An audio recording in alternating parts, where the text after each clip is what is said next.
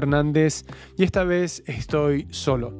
Mi esposa Pame está en un viaje misionero a la India, está pasándolo súper bien, predicando el Evangelio, compartiendo con otras personas, ¿no? y sé que está siendo muy, muy bendecida, la extrañamos mucho, pero sabemos que Dios tiene un propósito en este viaje, es parte del plan que Él tiene para su vida y para nuestra familia. Somos una familia misionera. Bueno, pero tenemos que seguir hablando de visión, tenemos que seguir compartiendo acerca de este tema también que nos apasiona mucho. Es algo que nos ha ayudado a nosotros como pareja, eh, también como individuos, eh, como personas, como pareja, como familia. Nos ha ayudado muchísimo y queremos compartirlos también con ustedes. Como les dije, hablamos acerca de visión. ¿okay? Es bueno tener una visión. Hemos hablado cómo construir una visión, de dónde viene una visión, cómo nace una visión también la importancia de que la visión madure en nosotros, que nos haga madurar también a nosotros, mientras esperamos el momento para dar ese paso y, empezar a caminar de pleno ¿no? en, la visión que Dios pone en nuestros corazones. Hemos estado hablando acerca de visión con este libro de Vicio Ingeniería de Andy Stanley. Es un libro muy bueno eh, que te va ayudando a construir la visión desde cero, tomando como ejemplo eh, o tomando como referencia en la Biblia el libro de Nehemías. Bueno, entonces estamos hablando de lo que dice el libro, lo que sale la Biblia eh, referente a Ananías y también nuestra experiencia en, en, el ministerio, en nuestras vidas, cómo cómo eh, se va aplicando esto, cómo esto nos ha servido, como ya les dije, también cómo nosotros lo proyectamos hacia adelante para cumplir este llamado que Dios nos ha dado. Ok, entonces, para seguir avanzando en este libro, eh, quiero hablar acerca de cómo saber si su visión es auténtica. Esto es parte también del libro, es uno de los títulos del libro, está dentro del capítulo 1, pero muchos están ahí, ¿no? O hemos estado ahí. ¿Cómo saber si la visión, si lo que tengo en mi corazón, si esto que veo que creo que necesita un cambio, ¿no? Que es una de las maneras en cómo, cómo nace una visión, ¿recuerdas? Ves algo y tú dices, esto debe cambiar. Y, y, pones manos eh, ahí a trabajar en el asunto y, y empiezas a soñar, a visionar cómo cambiarlo. ¿Te acuerdas que también dijimos que están también los que sueñan? Que dicen, ojalá que esto cambie algún día, que alguien haga algo. Pero los visionarios son los que dicen, bueno, hay algo que debe cambiar acá y qué es lo que yo puedo hacer. Bueno, hay otras maneras también de, ver que creo que hablamos, ¿no es cierto? Cómo, cómo nace una visión de, acuerdo a tu pasión, qué es lo que te apasiona, qué es lo que te mueve, te levanta, te lleva a levantarte cada día con fuerza, con energía, eh, porque quieres lograr algo, ¿no es cierto? Visión. También dijimos que la visión eh, puede venir de aquello que te molesta. Es muy similar a lo otro. Eh, esto me molesta, me estorba. Por ejemplo, en mi caso, no me gusta la religión.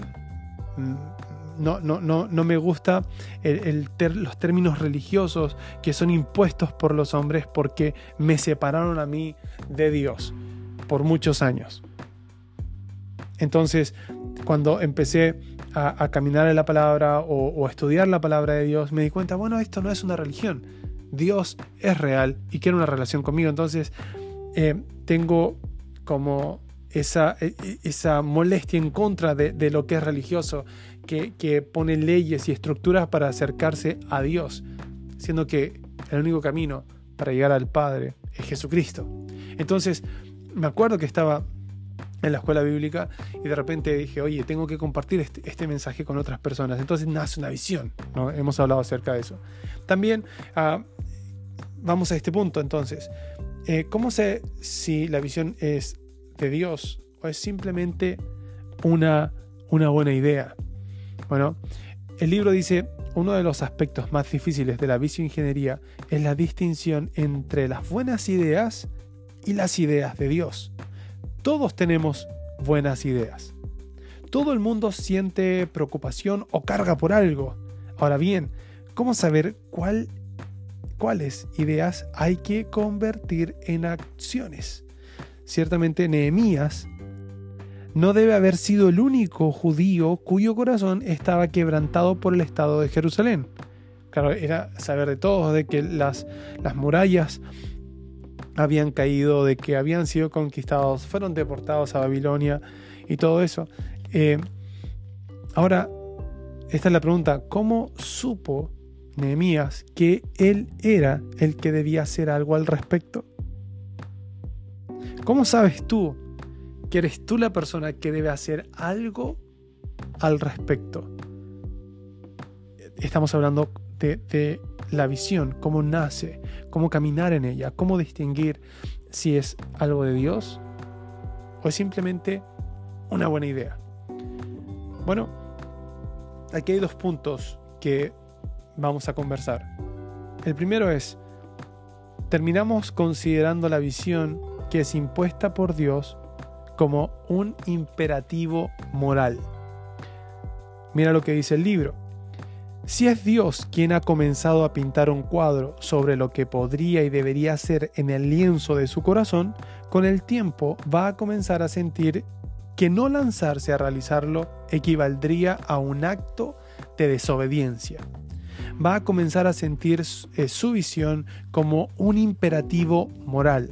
A medida que crezca la carga en usted, se va a sentir impulsado a actuar.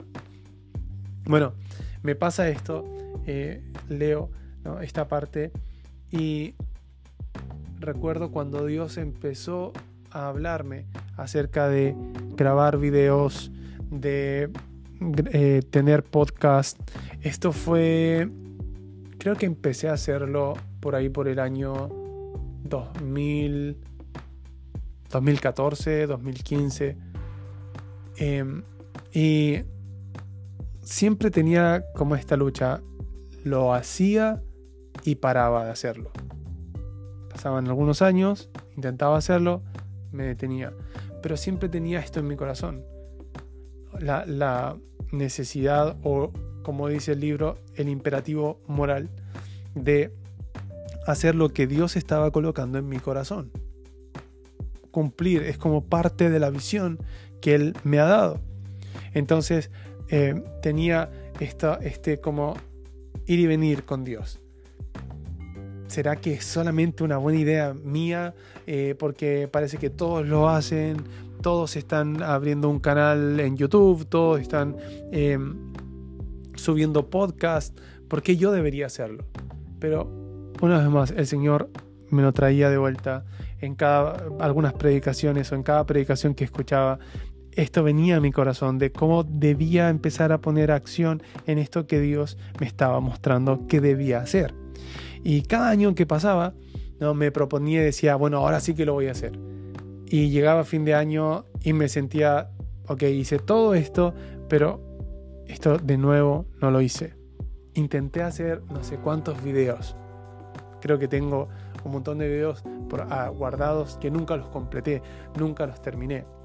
Pero tenía esto, o sea, tenía este, este sentimiento cada término de año, ¿ok? Obedecí aquí en esto al Señor, hice lo que el Señor me mostró este año, pero esto aún no lo hago. Bueno, eh, se me imagina esto, ¿no? Cuando hablo, hablamos de este imperativo moral. Es algo que debo hacer, tengo que hacer, pero no lo estaba haciendo. Bueno, e, es como ese sentido de, oye, estoy desobedeciendo a Dios en esto y, es algo que no, no, puedo, no, no, había podido sacar de mi corazón. Como te decía, lo intentaba hacer, decía, no, no creo que deba hacerlo yo, muchas personas lo están haciendo. Y de nuevo venía de vuelta. tengo que hacerlo, tengo que empezar, tengo que comenzar. Entonces ya, ya esto era demasiado, demasiado fuerte en, en mi corazón. Bueno, y, y eso es una, una, buena manera de ver, ¿no? De, de distinguir, oye, ¿es esto lo que el Señor me está mostrando hacer es algo que viene.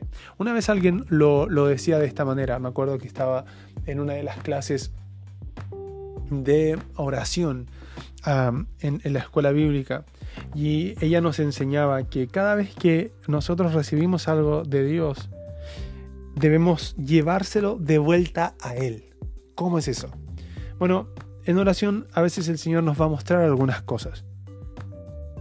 Y lo que nos enseñaba decía, bueno, esto, Señor, tú me lo estás mostrando, pero te lo dejo a ti, lo, pongo en tus manos.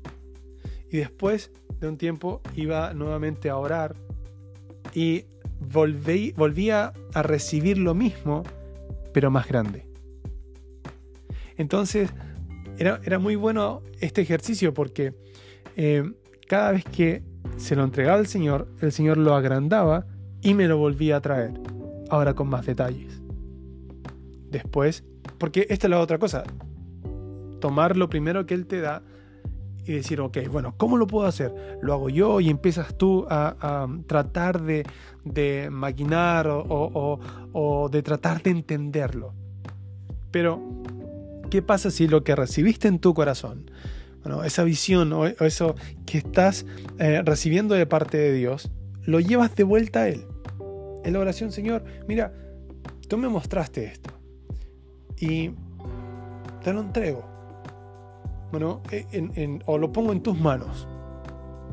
algunas personas lo ponen así. Lo pongo en tus manos.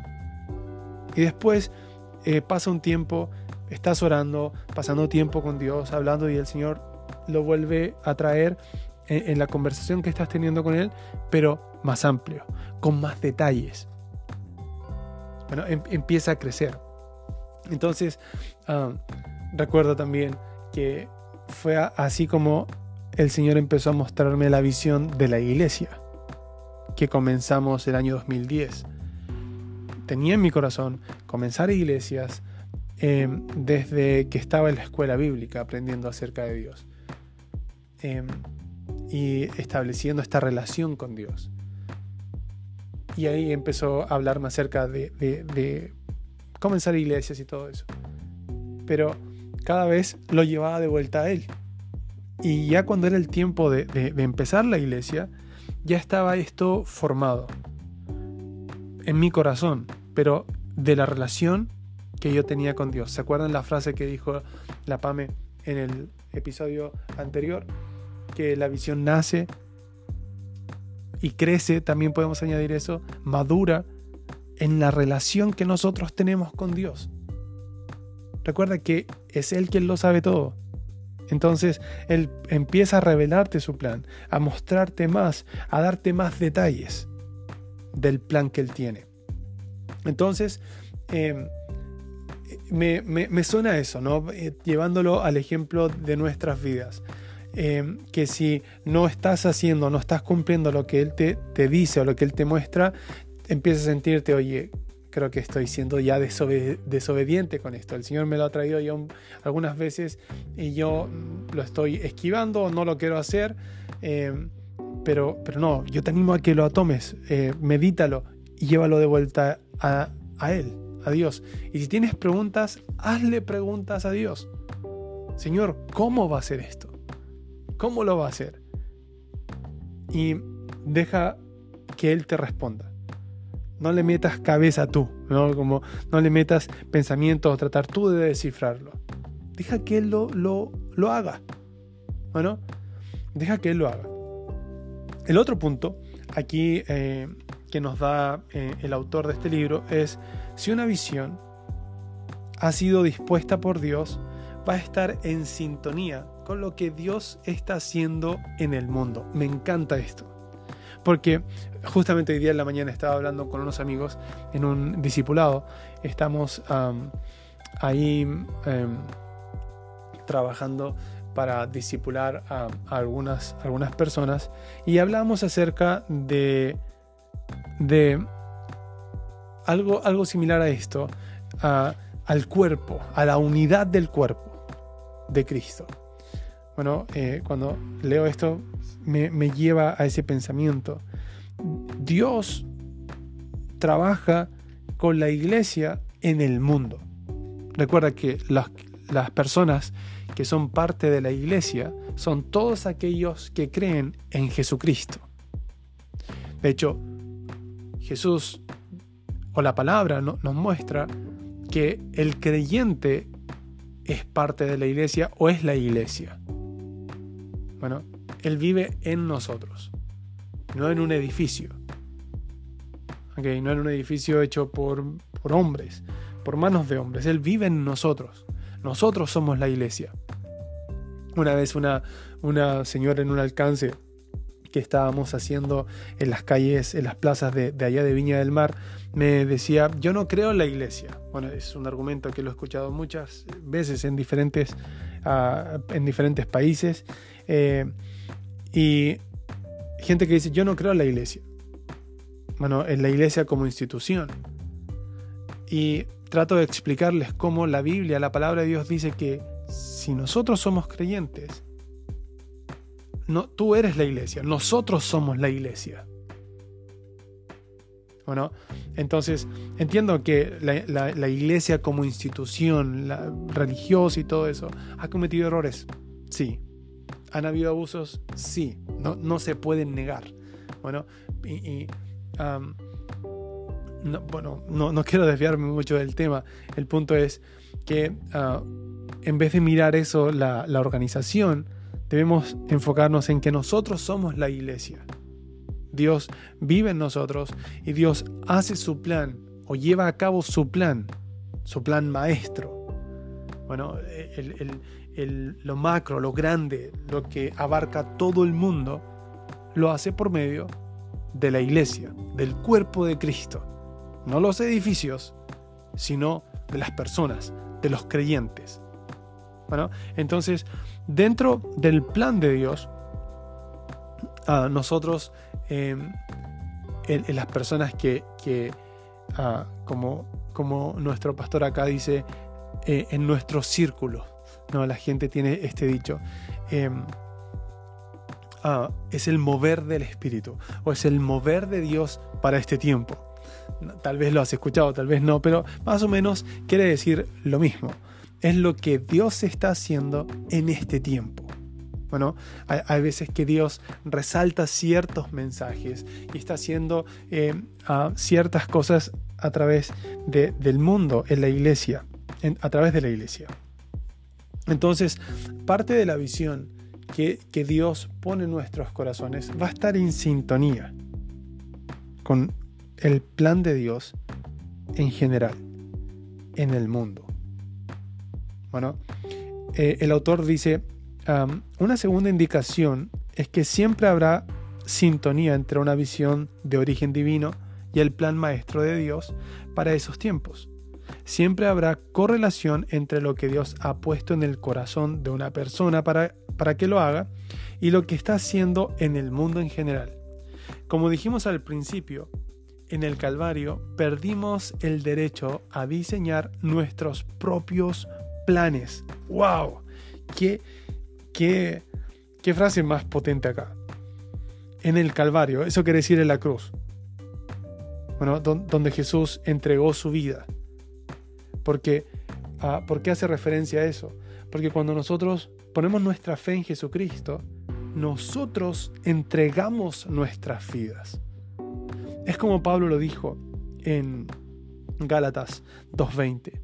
¿Recuerdas? Ya no vivo yo. ¿Recuerdas ese versículo? Tal vez tú lo estás terminando ahí mientras lo escuchas. Ya no vivo yo. Así es. Cristo vive en mí.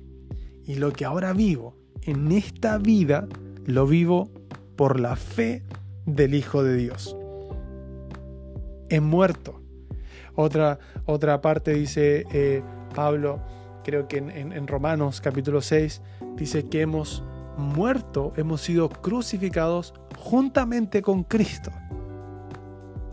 En Romanos capítulo 12, versículo 1, Pablo dice que eh, debemos, eh, por sus misericordias, por su gran amor y todo lo que Él ha hecho por nosotros, debemos ofrecer nuestros cuerpos en sacrificio vivo entonces, en el Calvario, cuando nosotros pusimos nuestra fe en Jesucristo, eso está diciendo acá, nosotros perdimos el derecho a diseñar nuestros propios planes. ¿Sabes también por qué?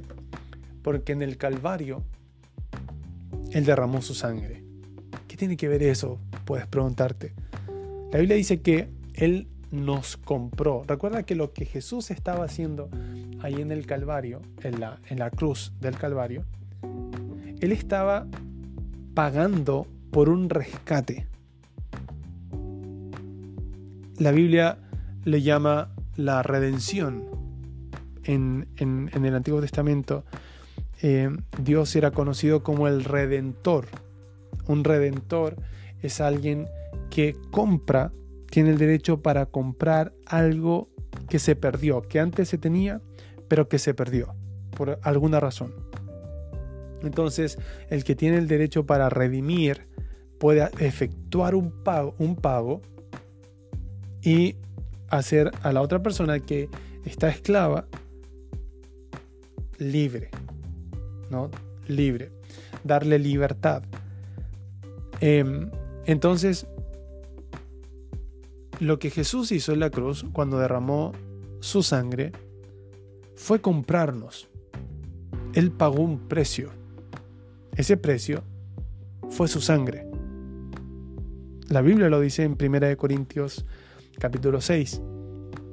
Dice que nosotros le pertenecemos a Él porque Él ha pagado un alto precio, su sangre, un sacrificio. Hubo un sacrificio.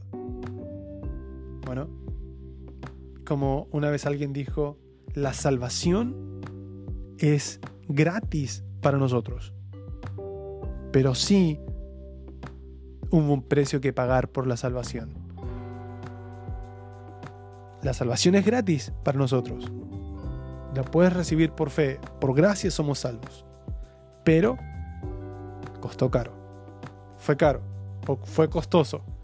Fue la vida de Jesús entregada en sacrificio en la cruz. Bueno, entonces, esta, esta, frase está brutal, está um, súper, súper fuerte, súper potente. En el Calvario perdimos el derecho a diseñar nuestros propios planes. ¿Por qué? Porque nosotros le pertenecemos a Él. Entonces, Aquí el autor dice, perdimos el derecho a diseñar nuestros propios planes y lanzarnos a realizar nuestras propias agendas. Es como, ok, recibir la visión, ok, ya sé, tengo que, tengo que, en mi caso, el Señor me dice, anda, vas a comenzar iglesias. Ok, listo, eh, ni siquiera termino porque esto lo recibí mientras estaba en, plena escuela bíblica. Como decir, ok, eh, ya recibí lo que tengo que hacer, entonces no voy a terminar esto no voy a ir a empezar una iglesia. Ese es tomar la visión de Dios y hacer mi propia agenda. Bueno, no, somos... hemos perdido el derecho a eso. Hemos perdido el derecho a eso. ¿Por qué? Porque le pertenecemos a Él.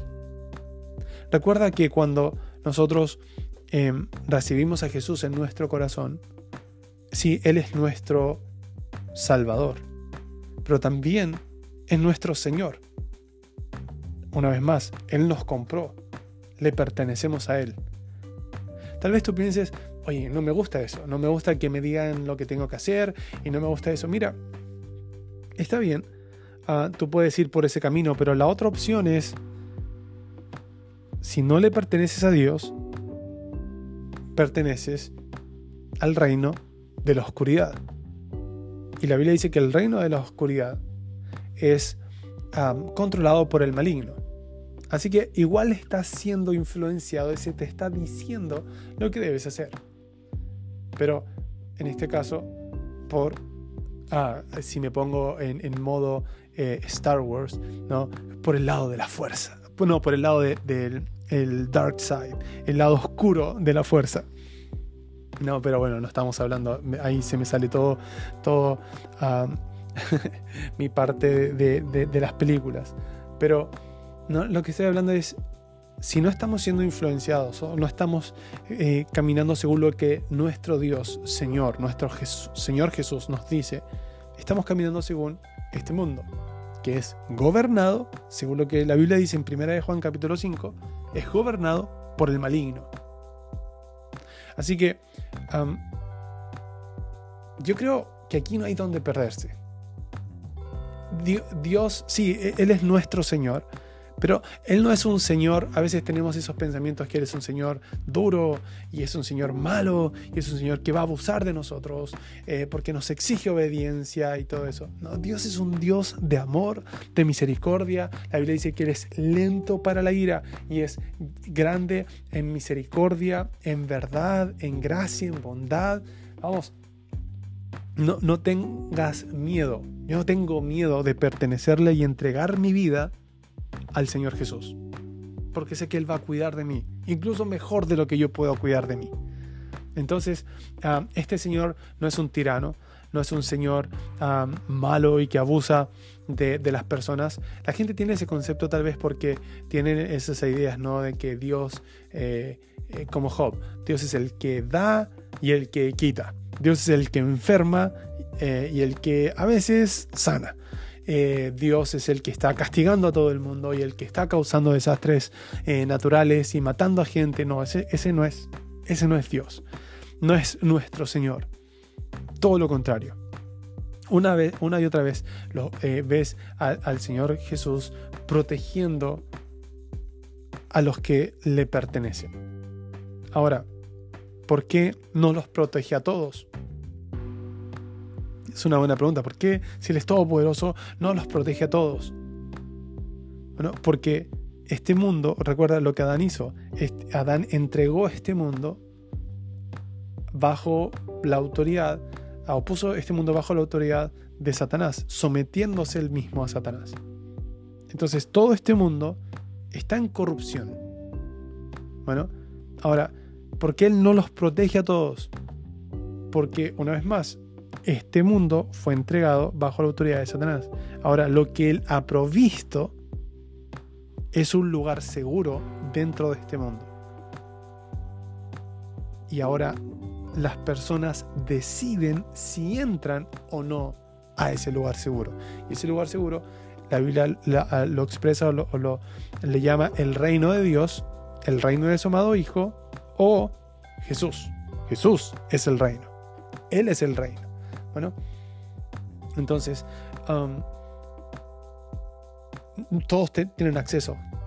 Todo el mundo tiene acceso gratuitamente a este lugar seguro. Bueno, así que Dios, Dios es bueno. Ese es el punto. Pero estamos hablando de esto, ¿no? de, nos desviamos un poco del tema, pero para dar un poco de, explicación a, esto que se está diciendo, que en el Calvario perdimos el derecho de diseñar nuestros propios planes y lanzarnos a realizar nuestras propias agendas. Realmente le pertenecemos a Él. El libro sigue diciendo, como cualquier padre bueno, nuestro Padre Celestial tiene una visión para cada uno de sus hijos, una visión que apoya su obra en este mundo.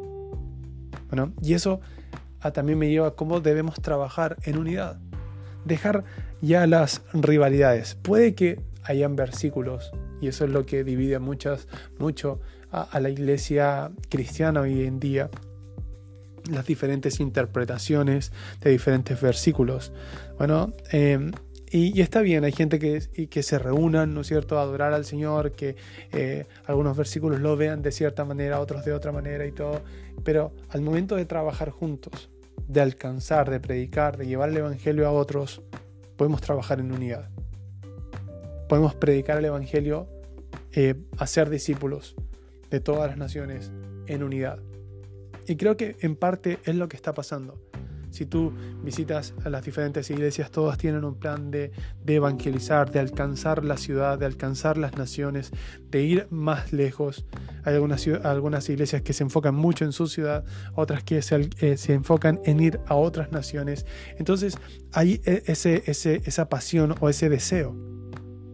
A veces es más fuerte, es verdad, pero está eso de, crecer, de, llevar el Evangelio a otros. Entonces, por, de alguna manera se está haciendo el trabajo. Bueno, la cosa es que cuando hablamos, bien, venimos a la visión personal, lo que Dios me ha dicho, va a estar en, en correlación a lo que Dios está haciendo en tu iglesia local y en el mundo. En el mundo. Bueno, ese es, eh, lo que Él está haciendo con, con su plan eh, eh, el, plan maestro, el grande. Eh, bueno, lo que Él está haciendo alrededor del planeta Tierra. Ok, bueno, llegué al final de este episodio. Creo que de aquí mismo vamos a retomar con la PAME para continuar hablando acerca de visión. Quiero decir que la extrañé muchísimo, no solamente haciendo este podcast, sino mientras haya estado casi en la otra parte del mundo. Eh, pero bueno, vamos a continuar. Recuerda que puedes hacer comentarios en, la caja de los comentarios. Puedes compartir este video eh, o este, depende, no sé, dónde, cómo lo, estás viendo, si es en YouTube o, Spotify o, en ah, los podcasts de, los del, del teléfono del iPhone, donde quiera que nos estés escuchando puedes compartir, puedes comentar y también eh, puedes suscribirte, activar todas las campanitas para que te notifiquen cuando estamos subiendo nuevos materiales. Recuerda que todo esto es para ayudarnos eh, a, a que el plan de Dios pueda llevarse a cabo en todo el mundo. Ahora sí, me despido, nos vemos o nos escuchamos, ustedes me escuchan en el siguiente episodio.